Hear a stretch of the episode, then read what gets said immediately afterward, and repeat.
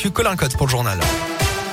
Et elle a une aujourd'hui deux hommes blessés par balle. Hier à Pont du Château, l'auteur des coups de feu a pris la fuite à bord d'une voiture et reste toujours introuvable. Une enquête est en cours.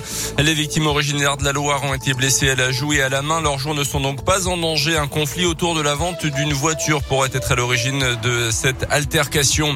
Danny Cohn-Bendit condamné hier pour diffamation envers Marianne Maximi en janvier 2020 sur un plateau télé avant les municipales. L'élu écologiste avait affirmé que la candidate France Insoumise à la mairie de Clermont avait participé participer au saccage du QG de campagne du candidat En Marche, Éric Fedi. Il devra verser un euro symbolique à la conseillère municipale clermontoise. Un nouveau dispositif pour lutter contre les violences faites aux femmes. Il a été mis au point par la région et va être testé dans tous les départements en partenariat avec les associations d'aide aux femmes. Euh, comme pour les dispositifs d'aide aux personnes âgées, il s'agit d'un petit bouton que les femmes victimes de violences peuvent fixer sur elles. il suffit d'une simple pression sur ce bouton pour déclencher l'alerte. Marie-France Dabert est conseillère ce bouton va déclencher différents SMS. Il y aura cinq personnes qui auront été choisies avec cinq numéros de téléphone différents. Ce bouton va aussi enregistrer. Il enregistre les conversations et aussi il a un détecteur de chute. Ça permet après d'avoir des éléments d'un point de vue pénal. Donc il y a des degrés d'urgence. Suivant si on, appuie une fois, deux fois, trois fois, que ce soit euh, des, des proches ou des amis ou des voisins qui puissent venir toquer à la porte. Ça n'inquiète pas l'agresseur, ça ne fait pas monter la violence et la protection, elle est immédiate parce que c'est quelqu'un qui peut intervenir de suite.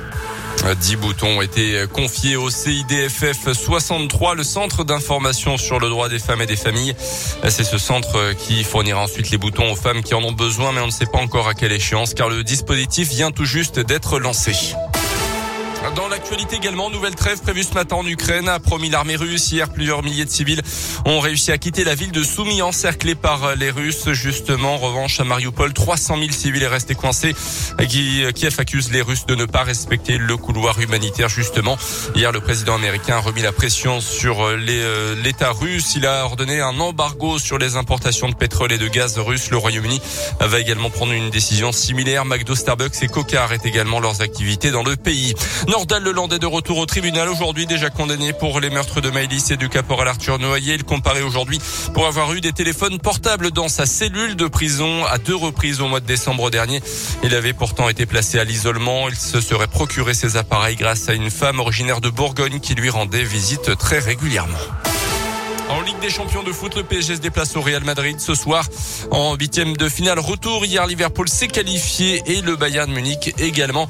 Et puis du cyclisme aujourd'hui avec le Paris-Nice qui débarque dans l'Allier, contre la montre d'un peu plus de 13 km aujourd'hui entre Doméra et Montluçon.